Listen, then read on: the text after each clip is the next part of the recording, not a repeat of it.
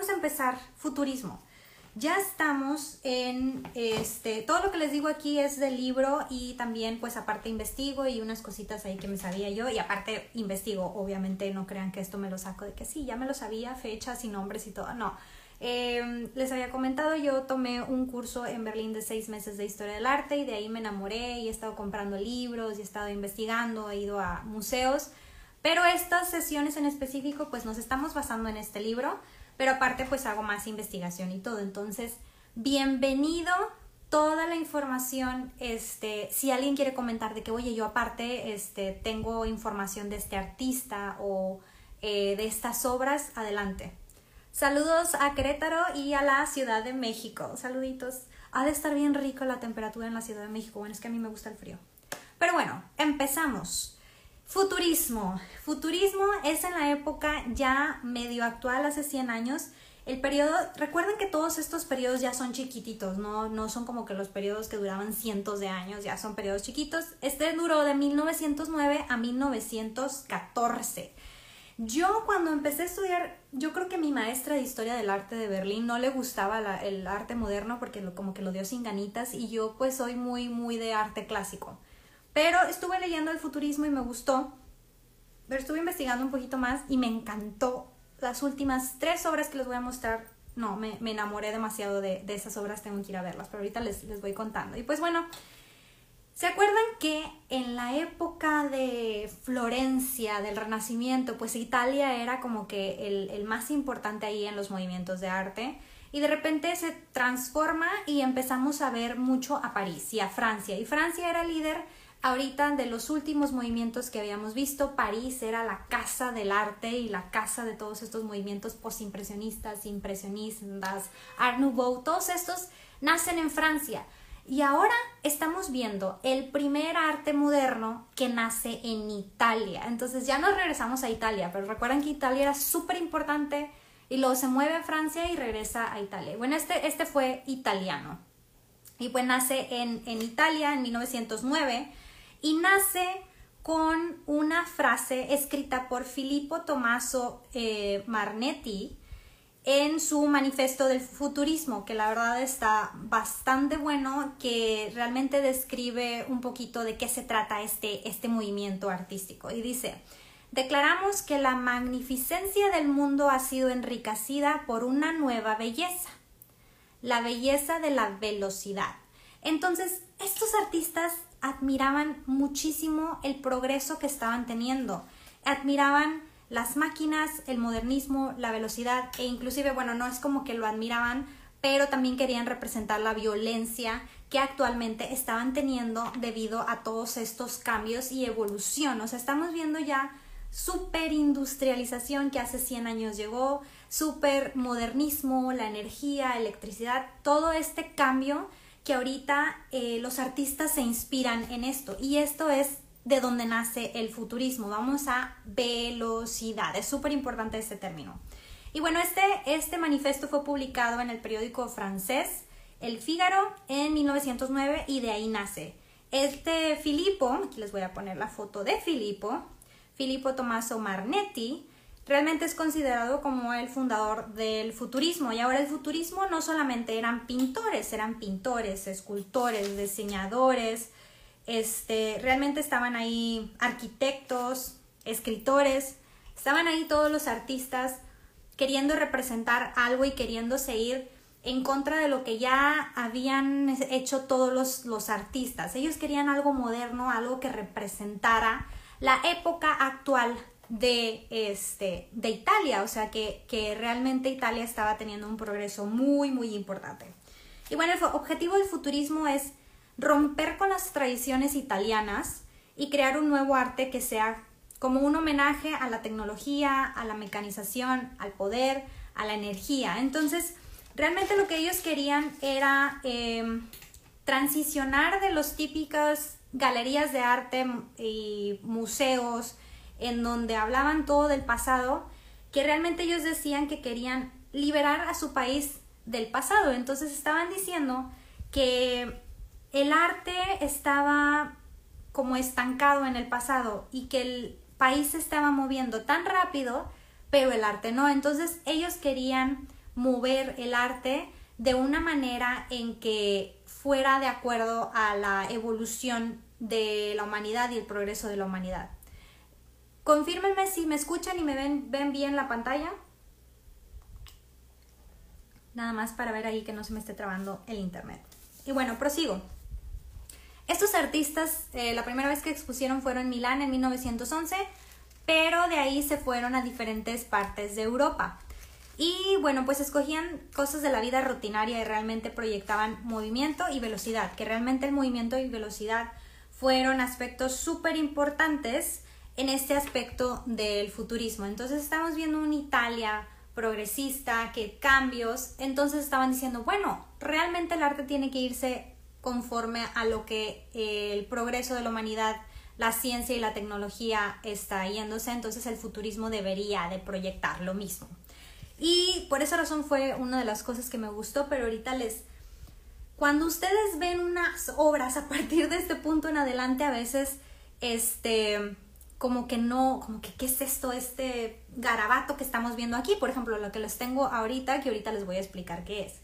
Pero cuando sabes el análisis detrás y vuelves a ver la imagen, te da una perspectiva completamente diferente. Y ahorita estamos ya transicionando desde varios movimientos atrás, no solamente lo que ves de una manera muy simple o explícita, sino lo que ves de manera implícita y es como que ya más el significado de las obras. Y es aquí cuando empieza a tornarse el arte muy importante el significado, el sentimiento y el mensaje que hay detrás de la obra de arte, cuando anteriormente solamente se quería plasmar de una manera diferente la realidad. Entonces eso es súper importante y ahorita les voy a hablar de esta obra, que es una de mis tres favoritas que les voy a comentar ahorita de, del futurismo. Y bueno, algo que me gustó también muchísimo, que sí se nota, es que para inspirarse, no siempre, pero para inspirarse usaban fotografías de múltiples exposiciones. No sé si han ustedes tenido experiencias, si tengo por aquí a fotógrafos, eh, haciendo fotografía análoga con múltiples exposiciones. Si no lo han hecho, si no han hecho foto análoga y son fotógrafos, les recomiendo hacer foto análoga, es lo máximo. Y si ya son fotógrafos análogos y no hayan hecho múltiples exposiciones, lo tienen que hacer, lo tienen que hacer. Este, las múltiples exposiciones para cámaras un poquito más modernas son medio ahí, son medio tricky, pero sí se pueden. Entonces, manden un mensajito a ver qué cámara tienen y vemos cómo hacemos múltiples exposiciones. Pero bueno, Debido a las múltiples exposiciones, para los que no hacen foto, es tú tomas una foto sobre otra foto sobre otra foto, entonces se empalman las cosas, pero da una perspectiva bastante moderna y, diferente, porque por ejemplo yo hice unos retratos y luego tomé fotos a unos árboles, entonces el retrato se, em, se junta con, con, el árbol y se forma una imagen, entonces eh, eh, los futuristas, los artistas del, del futurismo se inspiraban en este em, dobles, triples exposiciones de las fotografías. Y ahorita van a ver más o menos cómo. A ver, y revelarlo más. Sí, es sí, revelar la foto análoga está algo complicado. Blanco y negro, sí, es muy estresante. Y lo dices donde la riegue, ya valieron todas mis fotos.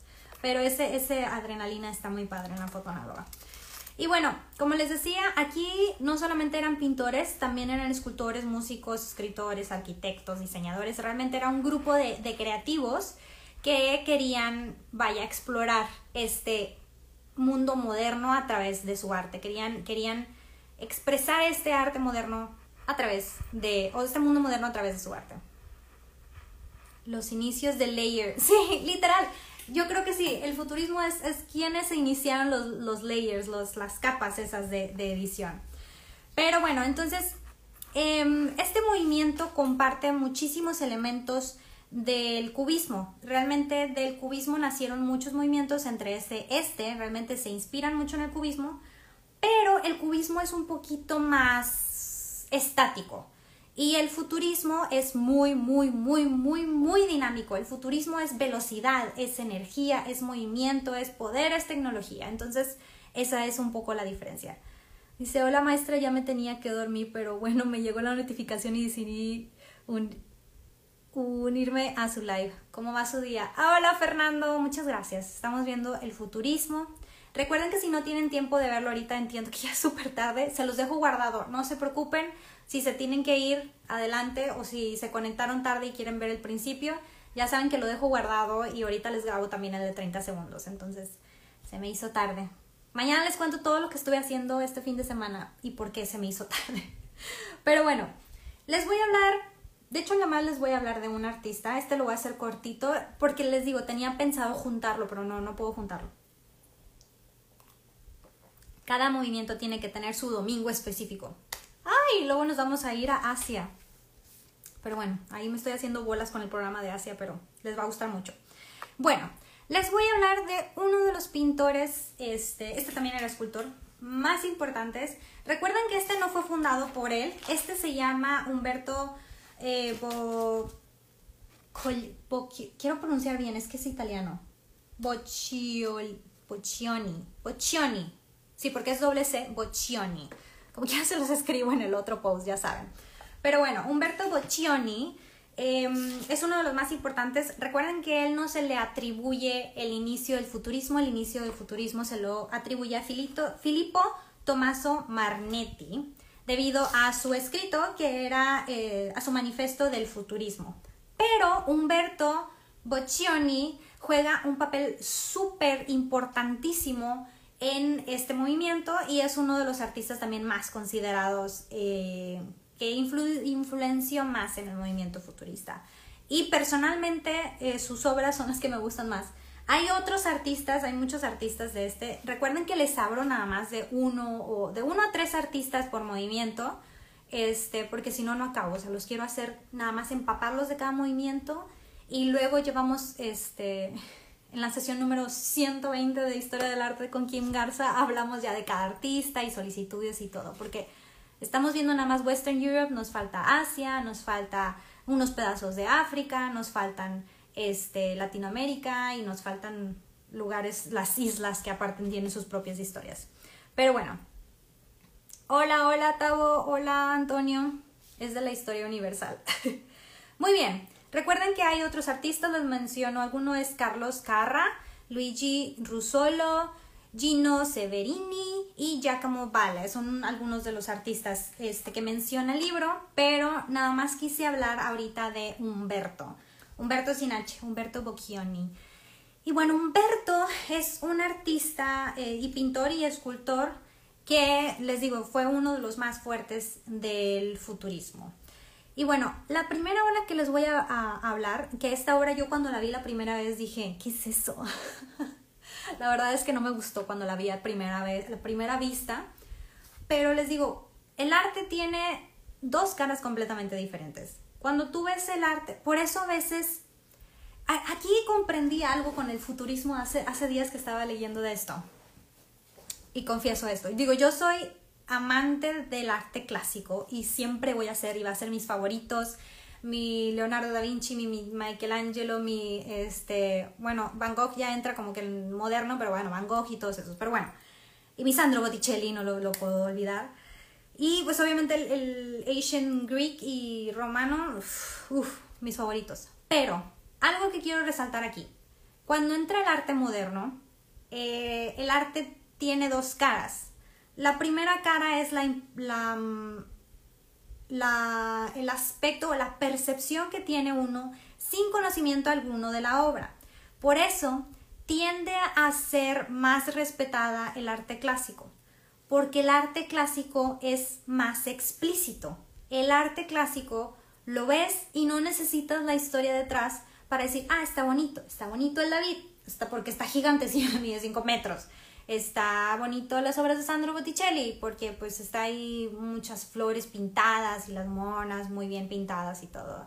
Ah, las de Leonardo da Vinci y la Mona Lisa que agarró fama por azares del destino que se la robaron y todo eso. Pero bueno, entonces lo ves y literalmente puedes apreciar de qué se trata la obra y puedes apreciar eh, las técnicas del artista y puedes apreciar las imágenes y todo. El arte clásico es muy explícito y esa es la razón de que es más entendido por más gente que no, no es muy amante del arte.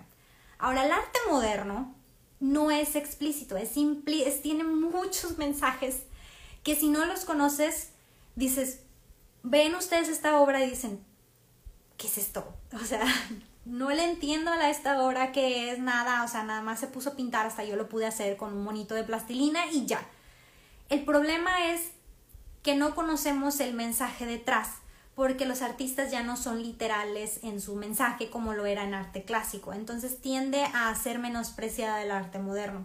Y esa es una de las cosas que a mí se me dije, ah, yo no lo leí en ningún lado, yo digo, esa es mi, mi opinión de Kimberly Garza tiende a ser menospreciado porque no, eh, por algunos obviamente los que saben de arte y los que les gusta esto, pues sí, pero cuando estoy hablando de una persona que simplemente aprecia algo, el arte clásico es más, más, es muy explícito, el mensaje tú lo, tú lo ves, obviamente hay mucho más detrás, pero es muy respetado, entonces cuando viene el arte moderno y dices, ¿qué es esto? Hasta un niño de 5 años lo pudo haber hecho, no tiene forma, no tiene sentidos, bla, bla, bla, esto no es arte. Pero cuando conoces el arte es la otra cara, la, la cara, primera cara del arte es la ves, la entiendes de acuerdo a tu mensaje.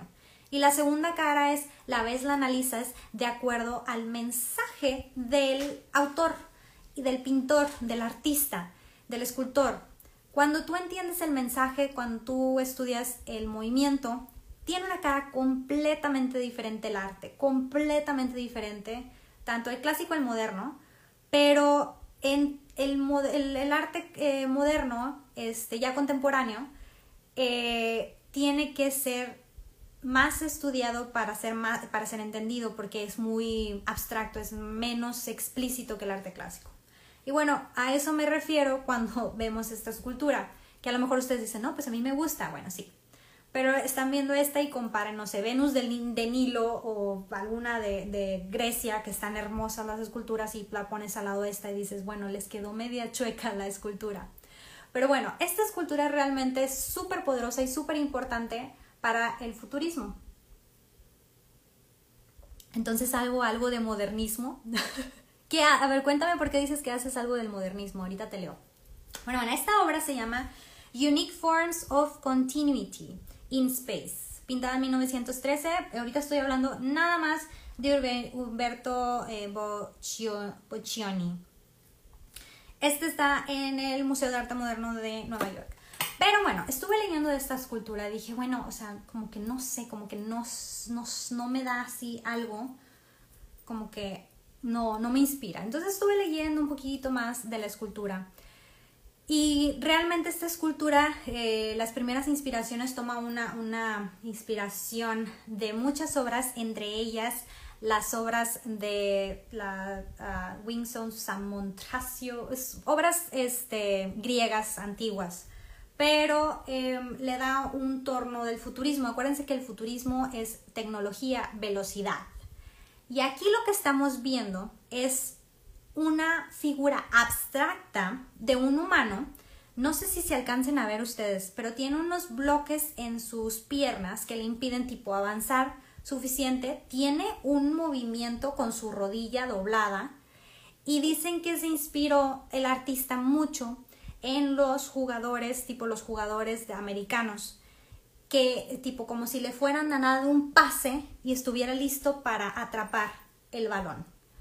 Entonces, cuando empezamos a analizar que esta escultura representa el cambio que se está viviendo en la época, representa movimiento y fue inspirado un poco en estos jugadores de fútbol americano, tú vuelves a ver la imagen y te da una perspectiva completamente diferente.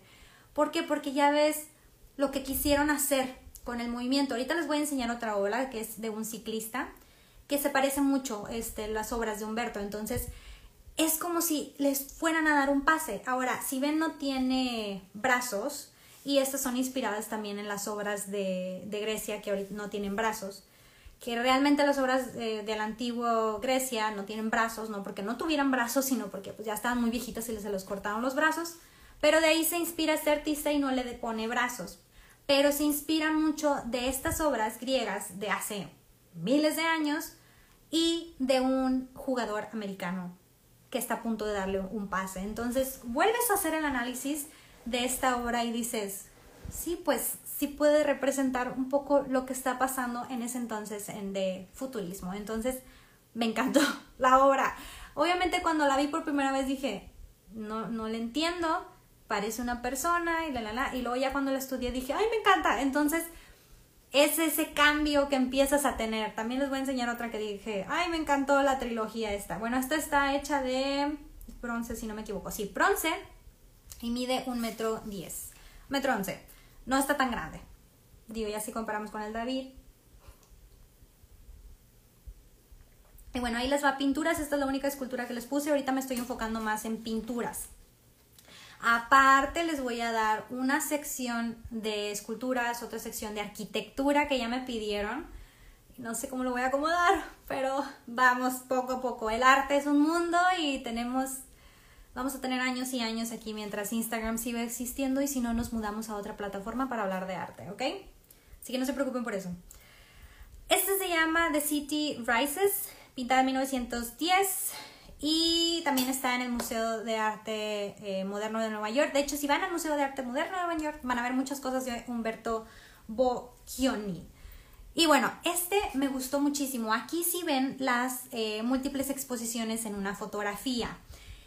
Si lo ven así de un vistazo, no, como que no le hayan forma nada. Pero luego si van viendo, son un montón de caballos que son como que están corriendo sobre, este, a mí cuando lo vi me, se me hizo así tipo la corrida de toros de España, pero son caballos, nada que ver, o sea, es otra cosa. Entonces, realmente aquí lo que quería mostrar era el dinamismo de, de la gente, de la humanidad, a través de los caballos, movimiento, porque el caballo representaba mucho el movimiento y el dinamismo, y recuerden que movimiento, velocidad, tecnología, dinamismo, es lo que quieren mostrar estos artistas futuristas. Entonces, en esta eh, obra realmente sí se puede ver eh, las dobles exposiciones de una fotografía. O sea, estamos viendo varios layers, estamos viendo eh, la parte de atrás, los caballos, múltiples caballos. Entre más le ponen atención, más caballos van a empezar a ver. Las personas este, interactuando con los caballos y moviéndose y tratando de, de jalarlos.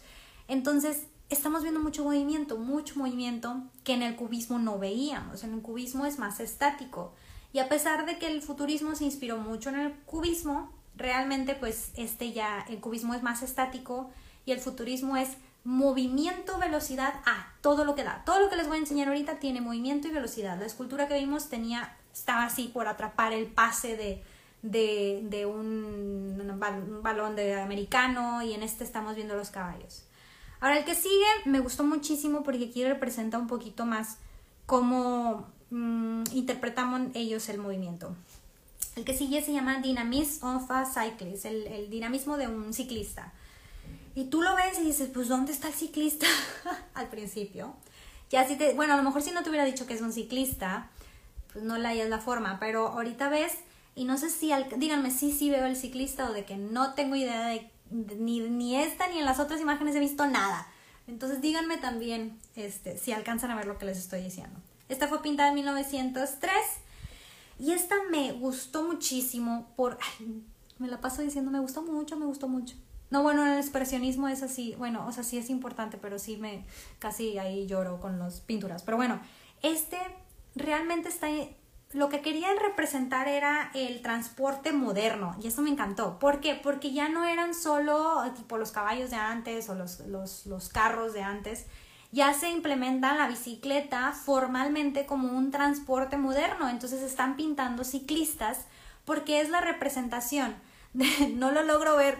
El, al ciclista o los caballos, los caballos sí los viste, díganme si, los caballos sí, el ciclista no. Y ahorita con las otras fotos que les voy a poner ya van a ver al ciclista, van a ver, van a ver. Pero bueno, entonces Humberto Bocchioni quería representar el transporte moderno, o sea, se está moviendo la, la, ciudad. Recuerdan que eran cosas del día a día, eran cosas cotidianas lo que pintaban, pero que representaran ese movimiento del Italia moderno, de vamos a quitarnos esas tradiciones que nos atan al pasado y vamos a movernos a, algo moderno.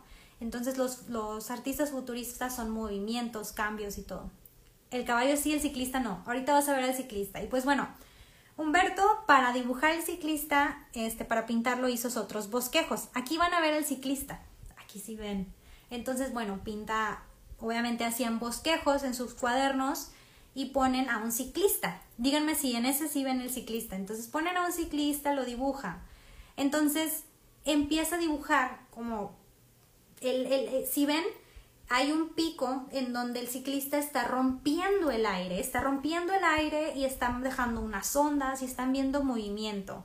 También tienen otro dibujo que es este, en donde ya está un poquito más abstracto, en donde el, ciclista hace esto, se va hacia abajo, se va hacia arriba, dependiendo a lo mejor si hay curvas, si tiene que ir a, en, en, una colina o debajo, entonces el ciclista está haciendo estos movimientos, estos movimientos, el movimiento de la rueda, el movimiento del cuerpo de la persona, el movimiento del aire, todo el movimiento que está alrededor del ciclista y no solamente el de la bici, sino todo lo que compone este movimiento y así nace esta pintura que a mí me encantó. Digo, entre que veo al ciclista y que veo al, a los de Alien contra Depredador, pero sí, pero veo más al ciclista. Pero bueno, a través de estos dibujos, pues ya, ya se les, les hace un poquito más de sentido de dónde viene esa inspiración. Entonces aquí estamos viendo movimientos de la, cómo quiebra en el aire, cómo va el, ciclista pedaleando. Obviamente es algo abstracto, no van a ver completamente al ciclista, pero les da la perspectiva de cómo es este que quiebra y el movimiento de, del ciclista. Ya me va a acabar mi té. Qué bueno que me lo traje, pero luego empiezo a toser de tanto que estoy hablando. Muy bien, la que sigue es... ¿Dónde voy? Electricity in States of Minds. Ok. Muy bien, la que sigue se llama Electricity, electricidad. Y díganme, a ver, ¿quién es la primera persona que me adivina qué ven aquí?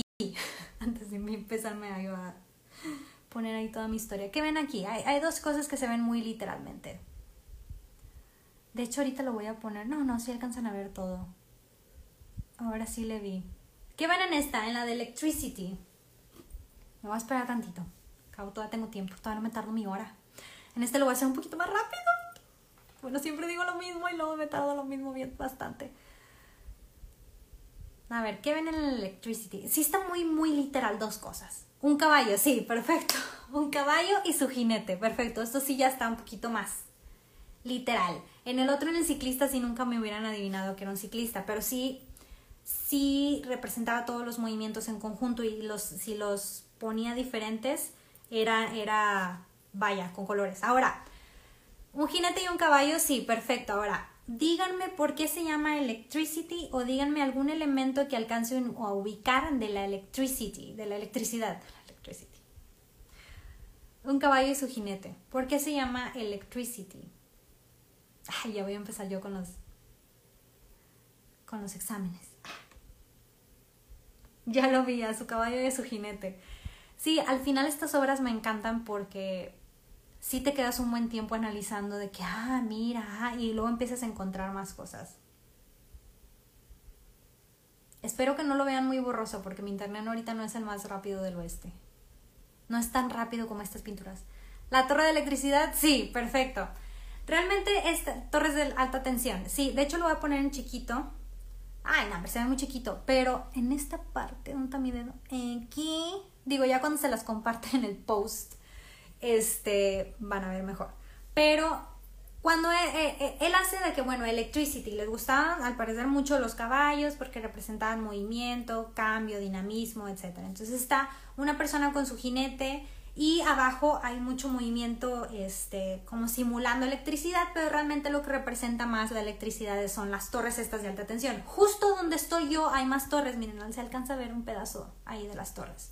Entonces, realmente era como una representación diferente a la electricidad, de cierta manera. Pero si ven, hay mucho dinamismo. O sea, ustedes ven el caballo, el jinete y ven como, como realmente si se estuvieran moviendo o hay electricidad o energía al lado. O sea, era muy dinámico desde cómo se compone el caballo, el jinete y todo, los colores súper vivos. Cosa que no vemos mucho en el cubismo, que los colores son más monocromáticos. Y bueno, ahora sí ya voy a acabar. Van las últimas tres.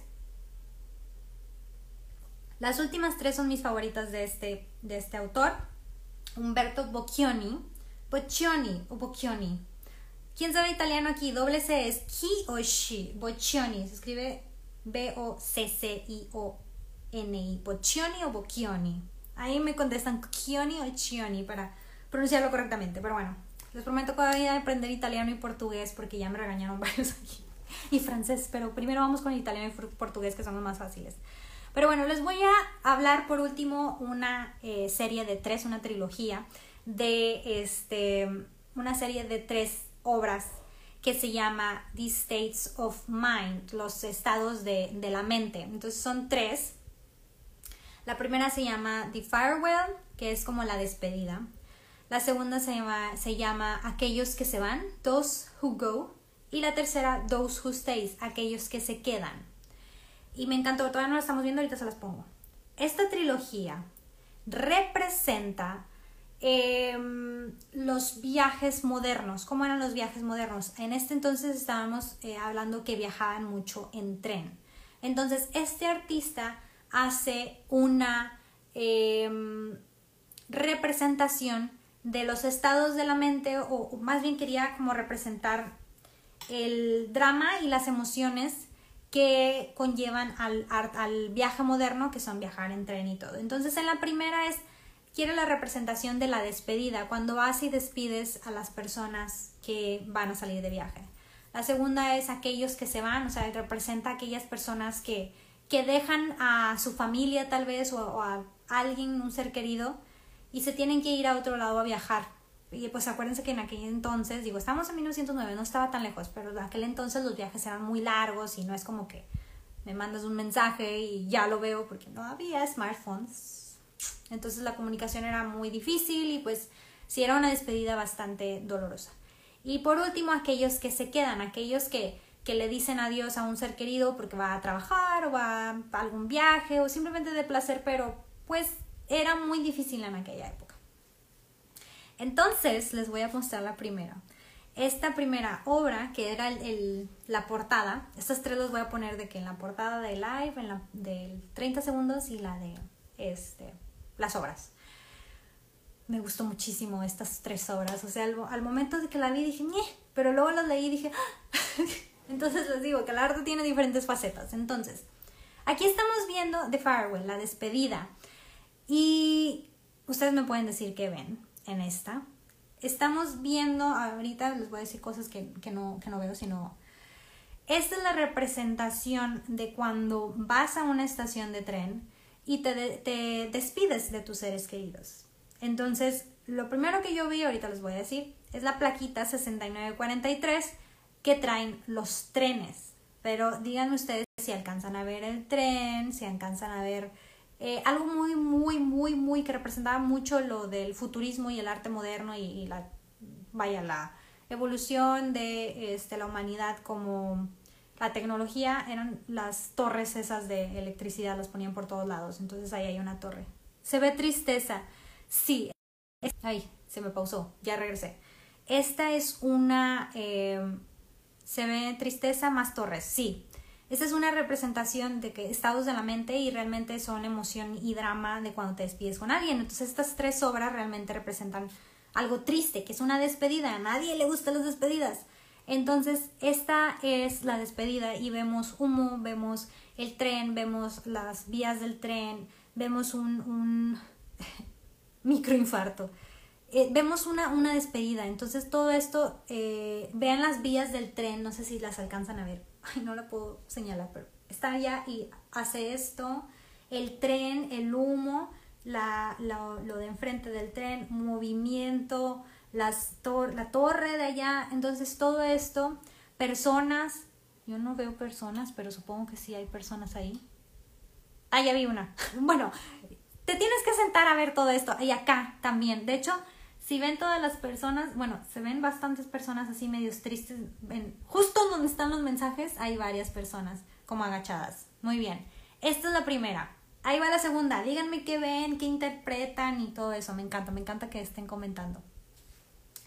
Esto se llama Aquellos que se van. Está bien triste estas tres, pero se me hace impresionante cómo representó en una trilogía tan buena este eh, realmente el proceso psicológico de una despedida de los viajes modernos. Entonces esto se llama aquellos que se van. Díganme qué ven aquí, aparte que me encantaron los colores, de esta y la que sigue. Una tormenta, rostros fríos, ven todos los rostros, o sea, realmente se ve como si estuvieran adentro de un, de un vagón. y vean, vean algo que, que, a lo mejor, digo, esto no, no es como que diga de la obra, pero yo lo veo y digo, ah, o sea, a lo mejor el artista quería representar esto. En los más representativos, que son los que están aquí, vean en su cabeza lo que aparece. En su cabeza aparecen, esto es inspirado del cubismo, si ven son varios elementos eh, parecidos al cubismo, y hay una tipo, una ciudad que si ven su cabeza está abierta, entonces es como que ya ese homesick o, que, vas a extrañar el lugar o aquel lugar que, estás dejando atrás para ir a un, a un propósito. Entonces vemos muchas caras así tristes. Dice, dentro de acero, rostros fríos. ¿Qué más ven aquí? O sea, recuerdan a su hogar. Sí, o sea, este, esto, a mí se me hizo fantástico. Las caras, o sea, ahora, ¿cómo ven el, el movimiento? Y entre más tiempo te tardes analizando estas obras, más cosas vas a encontrar. Entonces, es algo, algo que me gustó muchísimo y por eso no lo quise juntar con ninguna otra este, del futurismo. O sea, es, es, es sentar a analizarte qué estaban representando estos artistas y lo representaban de una manera bastante creativa y muy moderna para aquel entonces. Mm. Inclusive para esta fecha se podría decir, pues ya es arte moderno. Pero bueno, ahí les va la última y vayan diciéndome, porque ya me voy a tardar una hora otra vez. Vayan diciéndome qué ven en el último. En, en el último se llama aquellos que se quedan, those who stay. Y bueno, mientras me ponen y me dicen, déganme su representación de la obra que ven y así. mientras me dicen eso, este, les comento que esta trilogía está en el MoMA, en el Museo de Arte Moderno de Nueva York. De hecho, si ven al, al MoMA, Museum of Modern Art of New York, eh, van a ver muchísimas obras de Umberto Boccioni. No me dijeron cómo se pronuncia. Boccioni. Puede ser Boccioni. Boccioni. Entonces van a ver muchas obras de este, de este autor que la verdad, mis respetos, está increíble su, su manera de análisis, interpretación, súper creativo. O sea, modo alfa, todo lo que da, de, la, de las ondas cerebrales alfa. No sé si han escuchado hablar de las cuatro ondas cerebrales y la alfa y la teta son las más que te ayudan a la creatividad y todo el show y por eso a veces se meten en otras cosas los, los autores porque te meten en estado alfa. Pero bueno, eso es otra historia y me dicen si quieren un live de esto. Pero bueno, entonces, ¿qué ven aquí? ¿Qué ven en esta obra? Díganme porque ya vamos a acabar. Es la última obra. A ver, dice, mira, en el anterior el color azul era muy presente. Yo pensaría en una noche oscura o el mar. Y este me hace acordar a un campo agrícola con mucha vida ¡Ay, qué padre! Se miran personas atrapadas. Un campo agrícola, mira, está muy padre, fíjate, no había visto eso, pero sí. Se miran muchas personas atrapadas. Pero vean cómo representa a las personas, o sea, y qué, qué actitud tienen las personas. O sea, se, se ve como tan abstracto, pero aún así tan intenso eh, la representación de, bueno, pues ya le dije adiós a mi ser querido y es momento pues de continuar y son personas en el jardín de tus pensamientos. Ay, me encanta, me encanta. O sea, realmente eh, el, arte moderno es lo que te, te permite. Es, yo te doy el título y yo doy muchos mensajes. Y vas a entender cuando leas el título y lo que quise representar, vas a, vas a entender mi obra. Pero los artistas también empiezan a, abrir esa posibilidad de que tú le des un, tu propio significado de acuerdo a tus experiencias, a lo que a ti te, te, te mueve. Entonces, si vas, sabes, bueno, estás viendo personas que les están diciendo adiós a sus seres queridos. Pero cuando empiezas a analizar todavía más profundo, es donde sale tu propia personalidad y tus propias experiencias y le das un significado personal. Y todos y cada uno de nosotros les vamos a dar un significado diferente porque lo que hemos vivido siempre va a ser diferente.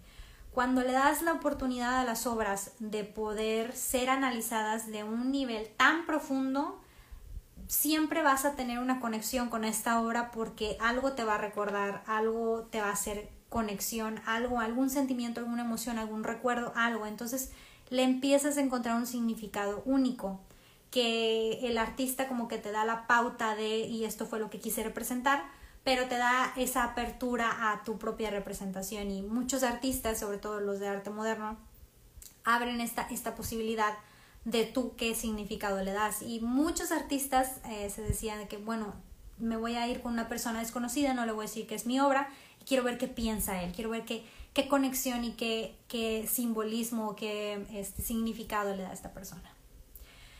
Pero bueno, con eso, hola, hola, Josie. Son personas en el jardín, ya leí todos los comentarios. Con eso termino el futurismo, la sesión número 23 de Historia del Arte. Una disculpa de nuevo que no los he podido hacer a las 10 de la mañana, o sea, ese es mi objetivo, hacerlos a las 10 de la mañana, pero sí, hoy estuvo de locos, pero sí o sí, sí o sí, domingos de Historia del Arte, se los prometo, para podernos acabar el libro y seguir con, este, bueno, acabamos Western Europe hasta enero y luego seguimos con Asia. Todavía les tengo que hacer el programa, pero tengo muchas ideas ahí. Y bueno, pues espero que les haya gustado esta sesión número 23. Ya saben que yo las hago con mucho, mucho, mucho cariño.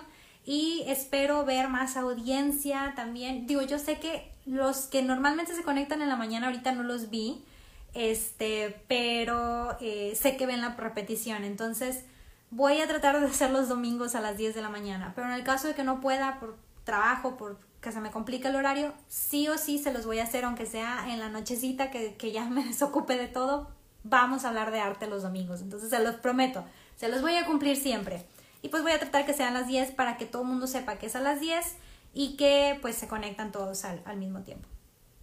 Ya tan rápido se terminó, ya tenemos una hora casi aquí, empecé a las 9.50 y algo. Entonces ya, ya vamos a cumplir una hora. Increíble, muchas gracias, espero que les haya gustado, se me fue bien rápido. A mí también se me va bien rápido, les digo que siento que hablo como 15 minutos y hablo una hora. Siempre pienso que lo voy a hacer súper despacito, pero, pero no. Pero qué bueno que se les fue rápido, entonces quiere decir que lo, que lo disfrutaron. Y pues bueno, nos vemos el próximo domingo con, el próximo domingo todavía es noviembre.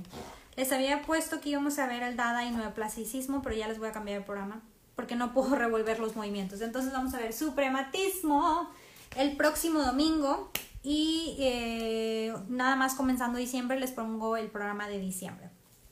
Pero vamos a acabar entonces el libro en enero.